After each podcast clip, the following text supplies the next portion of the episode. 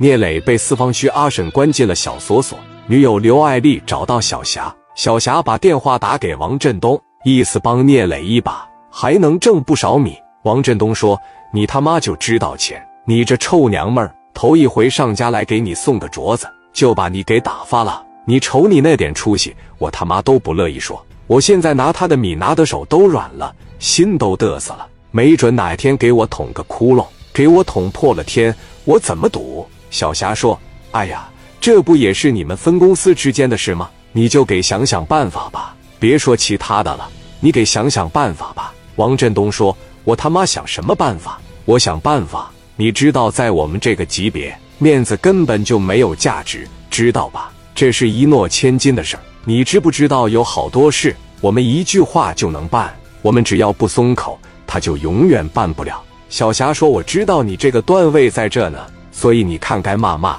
该发泄发泄。那弟弟和弟妹的事，咱该管不也得管吗？不还得和原来一样相处吗？你说你老着急有啥用啊？你就拿他当个弟弟，他不懂事了，他错了，出来以后你踢他，你让他跪着不都行吗？前提是一点，你不得先给人家整出来吗？王振东说：“这个小子啊简直他妈无法无天，这不扯淡一样吗？你知道办这种事儿需要消耗多大的精力吧？”我得拉下我的脸来，而且郑立明比我年轻，知道吗？我拉下面子去求一个小辈，你要知道我要付出多少。小霞说：“行了，我知道你挺生气的，消消气，给那边打个电话问问怎么回事。”王振东说：“你把电话给小丽。”小霞把电话给了刘爱丽。东哥呀，这事是不是挺为难的？王振东说：“那怎么能叫挺为难呢？是相当为难。”你是不知道，这次提拔是总公司二把手，和我竞争最激烈的就是这个郑立明。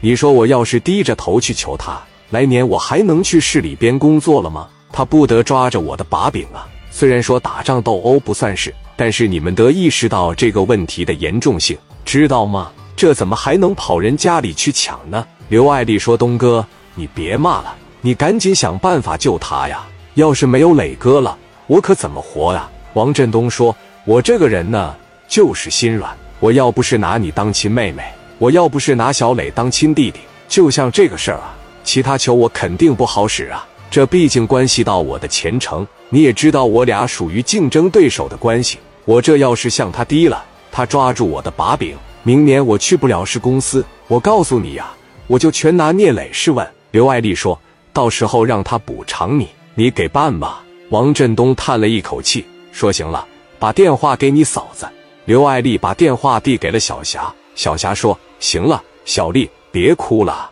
张峰看着他一点，给他拿点纸啥的呀？别哭了，我跟你姐夫再说说。小霞来到里间，哎，老王啊！王振东问小霞呀：“我刚才是不是有点过分了？我演的行不行？”小霞说：“演的行啊，给人办事吧，就得拿着饭，是不是？行了。”你赶紧给那边打个电话吧，我回屋看看小丽去。王振东说：“你看着小丽一点，别让她惹事。”小霞说道：“哎，好嘞，没事儿，放心吧，小丽肯定不会惹祸。你给那边打个招呼得了。”王振东说道：“行，我的演技怎么样？行，演技没问题呀，演的精彩，晚上给你奖励。”小霞把电话一撂下，回到了客厅。小霞往刘爱丽跟前一坐。拉起了刘爱丽的手，小丽啊，我刚才和你姐夫又好好说了，我说你姐夫了，别那么大脾气，不都自己妹妹弟弟的事儿吗？